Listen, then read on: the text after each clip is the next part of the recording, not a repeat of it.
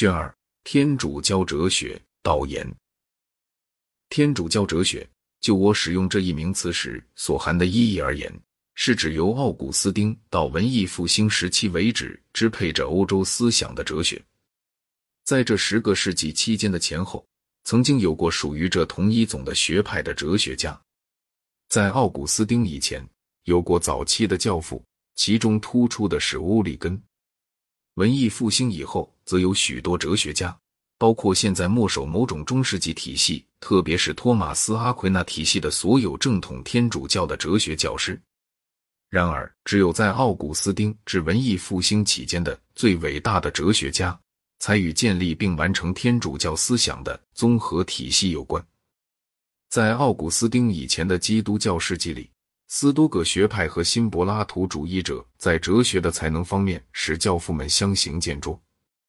文艺复兴以后，甚至在正统天主教教徒当中，也没有一个卓越的哲学家来继承经院学派或奥古斯丁的传统。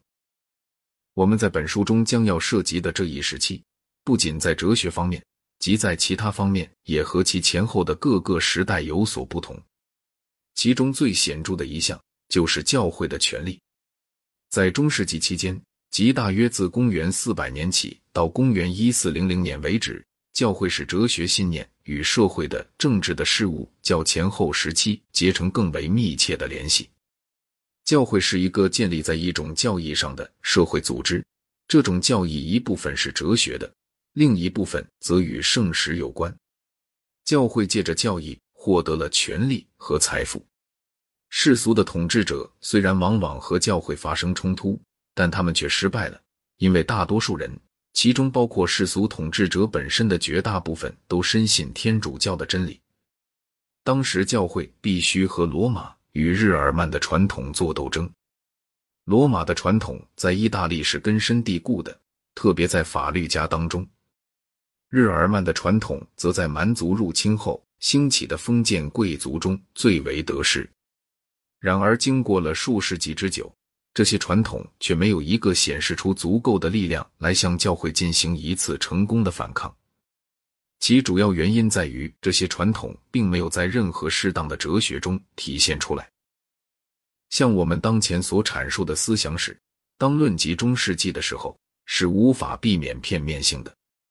除了极少数的例外，这一时期里对当代精神生活有所贡献的人，都是些僧侣。中世纪的世俗中人建立一种强有力的政治经济制度的过程相当缓慢，然而他们的活动在某种意义上却是盲目的。在中世纪后期，产生了一种与教会文学迥乎不同的重要世俗文学。这种文学在一部通史中，比在哲学思想史中需要加以更多的考察。在但丁以前。我们还未发现一个充分具有当代宗教哲学知识的人从事写作，一直到十四世纪为止，教士们名副其实的垄断了哲学，所以哲学是从教会的立场写出来的。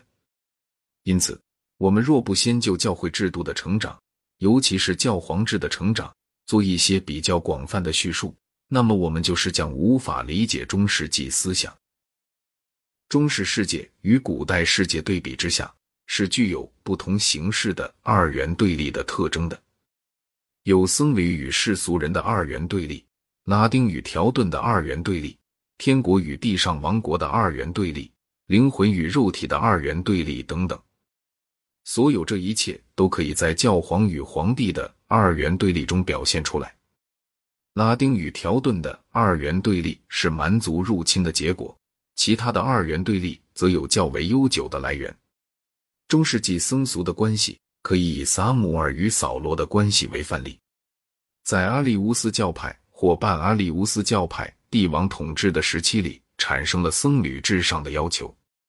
天国与地上王国之间的二元对立见于新约全书，但在圣奥古斯丁的著作《上帝之城》一书中系统化了。在柏拉图的著作中，可以找到灵魂与肉体的二元对立这一理论，曾被新柏拉图主义者所强调。它不但在圣保罗的说教中占重要的地位，而且还支配了公元四世纪和五世纪的基督教禁欲主义。